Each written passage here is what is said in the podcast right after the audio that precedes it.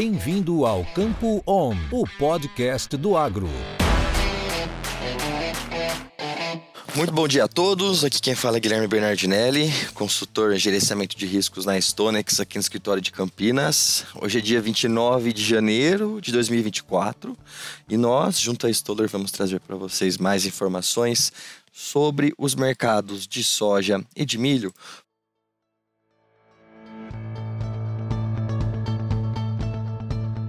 Vamos começar falando primeiro sobre a soja, a maior safra, maior safra do Brasil.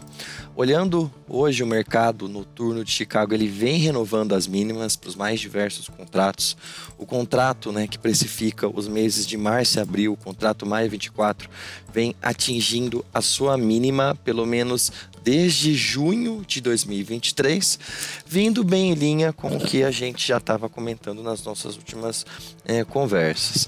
O Brasil antecipou um pouco o ciclo, então a colheita desse ano está até um pouco mais adiantada do que no ano passado. Na última sexta-feira, a Stonex divulgou seu progresso de safra e atingiu 9,3%, é um avanço de 4% né, percentual em relação ao que a gente tinha para o mesmo momento do ano passado e com perspectivas climáticas relativamente melhores. Apesar do encurtamento do ciclo em algumas regiões, tem lugar ainda que está se desenvolvendo e isso abre algumas brechas para ou uma melhora na média de produtividade ou evitar que cortes de muito maior magnitude é, acaba sendo realizado aí nesses próximos meses. De fato, a tendência de preço continua mais baixista.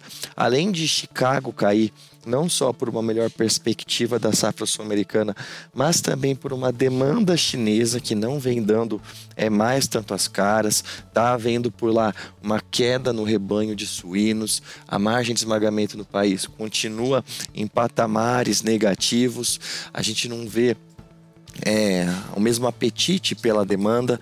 Então, tudo isso pode acabar falando também com prêmios mais baixos, principalmente agora na entrada da oferta. Então, além de Chicago cair mais uma ponta formadora do preço, que é o prêmio, também vem num viés mais de baixa nessas, é, nessas últimas quatro dias, úteis da semana passada, é, pelo menos.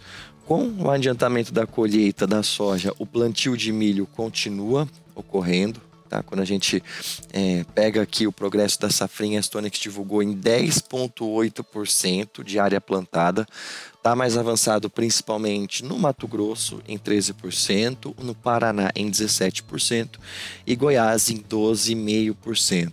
A janela fica um pouco mais confortável, isso reduz um pouco né, a preocupação climática que a gente tinha lá no mês de dezembro, quando o plantio da soja ainda estava é, mais atrasado. Então, isso melhora um pouco o viés quanto à oferta do Brasil. Agora, a gente vai continuar dependendo das condições climáticas para ver qual vai ser o destino da precificação do milho. As previsões para os próximos meses mostram até que boas chuvas, pelo menos para a maior parte da é, região produtora do Brasil. Agora tem que acabar se confirmando essa chuva. Não adianta só sair na previsão. A gente tinha até previsões melhores no início do começo da, da safra da soja, acabaram não se confirmando tanto, então a gente tem que estar tá de olho, porque já se espera uma redução na safrinha de milho e se o clima acabar não performando, abrir espaço para mais cortes nesse valor de produção e suportar um pouco mais os preços aí nos próximos meses. Bom, pessoal, muito obrigado a todos e a gente se encontra na semana que vem com mais novidades. Grande abraço. Isso é conhecimento. Isso é Stoller.